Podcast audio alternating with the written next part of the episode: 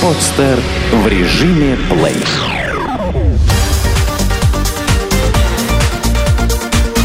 Банк.ру. Информационный дайджест. Какие зарплаты платят в мире? Практически каждый второй россиянин недоволен своей заработной платой и считает, что за рубежом его труд оценили бы намного выше. Проанализируем уровень зарплат в России в сравнении с пятью ведущими странами, имеющими наибольший объем ВВП по паритету покупательной силы валют – США, Китай, Япония, Германия и Бразилия. Сегодня США – единственная страна в мире, имеющая самую крупную и диверсифицированную экономику. ВВП Соединенных Штатов по паритету покупательной силы валют составляет 15 триллионов 40 миллиардов долларов. Уровень безработицы составляет около 8% по оценкам 2011 года. Китай вторая по величине ВВП экономика после США. Основными отраслями являются промышленность, сфера услуг и сельское хозяйство. Минимальная заработная плата в Китае различается в зависимости от провинции и в среднем составляет 178 долларов в месяц. В 2011 году рост зарплат наблюдался более чем на 80% промышленных предприятий, причем в некоторых экономически отсталых районах зарплата выросла на 50%. Уровень безработицы в Китае составляет 4,3%. Бразилия имеет одну из самых крупных экономик среди латиноамериканских стран. Уровень безработицы держится на уровне 6%, а минимальная зарплата равна 320 долларам. Минимальная зарплата в России составляет около 154 долларов в месяц. Уровень безработицы – 7%. Что касается средней ежемесячной заработной платы до вычета налогов в крупных городах, то в США она самая высокая и составляет около 4384 долларов. Китай, хотя и наступает на пятки США по объему ВВП, тем не менее в плане зарплат сильно отстает от своего соперника. Здесь зарплаты в 4 раза меньше и держатся на уровне 1167 долларов. В Германии в среднем получает около 3193 долларов, в Японии 2825 долларов, в Бразилии 2417 долларов. Но обсуждая рынок зарплат, нельзя не упомянуть и размер налога на доходы физических лиц. Так, в Китае НДФЛ колеблется от 5 до 45%, в Японии от 5 до 40%, в Германии от 14 до 45%. В США с физических лиц взимают налог в размере 10-35%, Бразилия – 15-27,5%. Одну из самых низких ставок НДФЛ можно встретить в России – 13%. Покупательная способность зарплаты в данных странах сильно варьируется в зависимости от цен на продукты и услуги. Например, 1 литр молока в США и Японии стоит почти одинаково – доллар 60 центов. Чуть дешевле молоко в России – доллар 40 центов.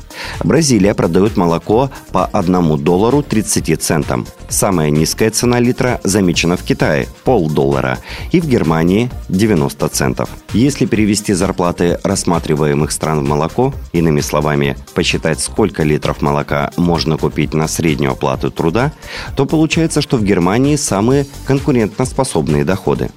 Далее вниз идут США, Бразилия, Япония, Россия. И на последнем месте Китай.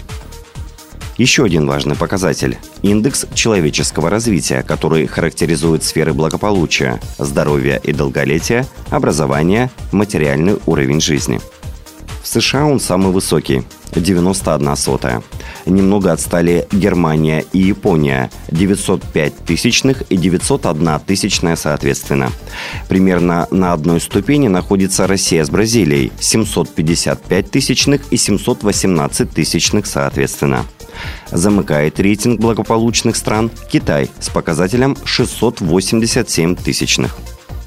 Согласно анализу предложений о трудоустройстве в крупных городах, управленцы больше всего получают в Германии и США – 7349 долларов и 5893 доллара соответственно.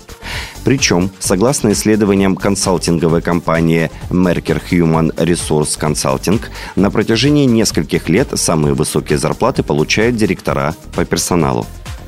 IT-специалистам больше всего платят в США – 4695 долларов и в Японии – 2492 доллара. Что касается сферы здравоохранения, то наиболее привлекательные предложения в Бразилии – в среднем 4636 долларов – Маркетологам, производственным рабочим, строителям, преподавателям выгоднее всего искать работу в США, а вот специалистам банковской сферы в Германии в среднем 5260 долларов – Самые маленькие зарплаты в России по отношению к другим странам получают производственные рабочие, в среднем 788 долларов. В целом, российские зарплаты в крупных городах, в Москве и Санкт-Петербурге, часто не дотягивают до уровня даже Бразилии, не говоря уже про США, Германию, Японию, и могут составить конкуренцию только Китаю. Почему банковские отделения в регионах устанавливают свои правила? Банк един, и правила кредитования в регионах ничем не отличаются от столичных. Так утверждают банкиры. Но на практике многие клиенты сталкиваются с парадоксальной ситуацией. В регионах им часто навязывают дополнительные услуги, угрожая отказать в выдаче займа. При этом, если клиент обращается в столичный филиал этого же банка, то получает кредит без лишних условий. Почему так происходит и как быть потребителем?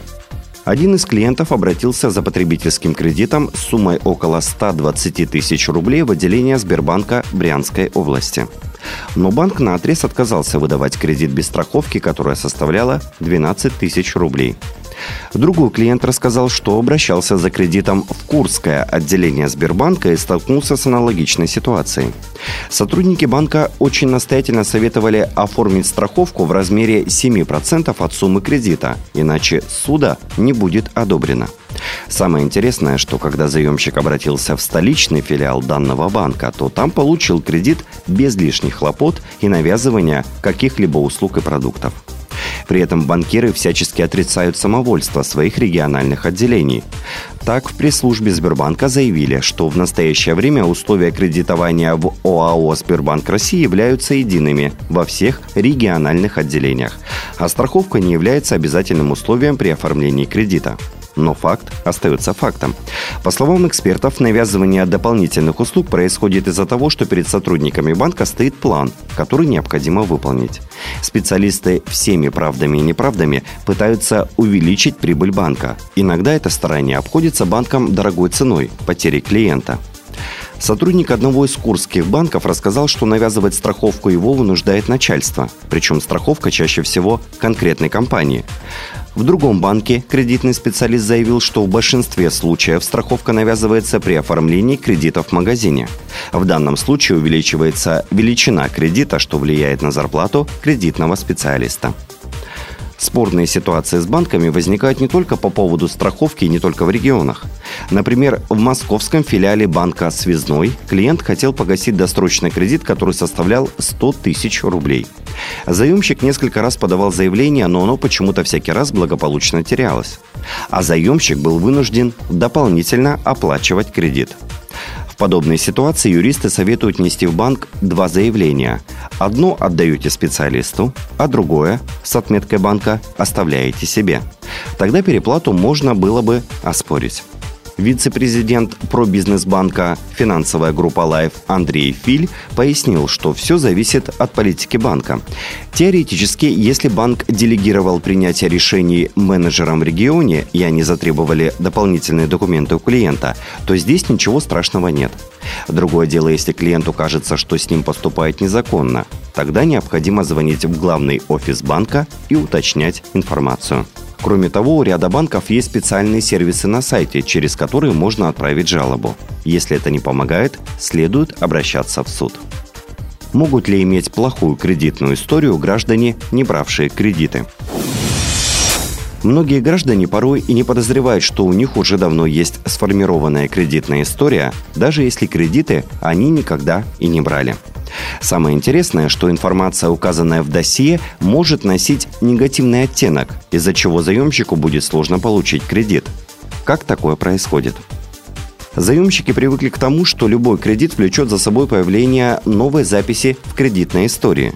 И понятно, что если человек исправно платил по займу, то, соответственно, и досье заемщика в большей степени будет положительно оцениваться банками. Но не всегда появление записей в кредитной истории означает, что заемщик оформил кредит. Он, например, обращался в несколько банков, но везде получил отказ. Кредит не взял, а кредитную историю себе испортил. Почему испортил? Каждое обращение в банк фиксировалось в кредитной истории, и все банки теперь могут посмотреть, сколько раз клиент получал отказы. Для многих банков это очень важная информация, особенно если заемщик иногда раньше не брал кредиты. Но почему количество отказов могут испортить досье? Если подряд идут 3-4 отказа в кредитовании, то это очень подозрительно. Банкир посмотрит, что другие банки не хотят давать в долг этому клиенту и, не особо разбираясь в причинах такого поведения, тоже наверняка откажет. Также можно испортить кредитную историю неплатежами по другим параметрам. Сегодня, например, Бюро кредитных историй активно сотрудничают с операторами мобильной связи. Если абонент имеет задолженность и не отреагировал на письменное предупреждение оператора о погашении долга, то с высокой вероятностью оператор передаст данные должника в бюро. Таким образом, кредитная история гражданина будет подмочена еще до обращения в банк. В будущем бюро планирует начать сотрудничество с компаниями, оказывающими населению коммунальные услуги. Если данная идея воплотится в жизнь, то она однозначно подпортит истории многим россиянам. Сделано на podster.ru Скачать другие выпуски подкаста вы можете на podster.ru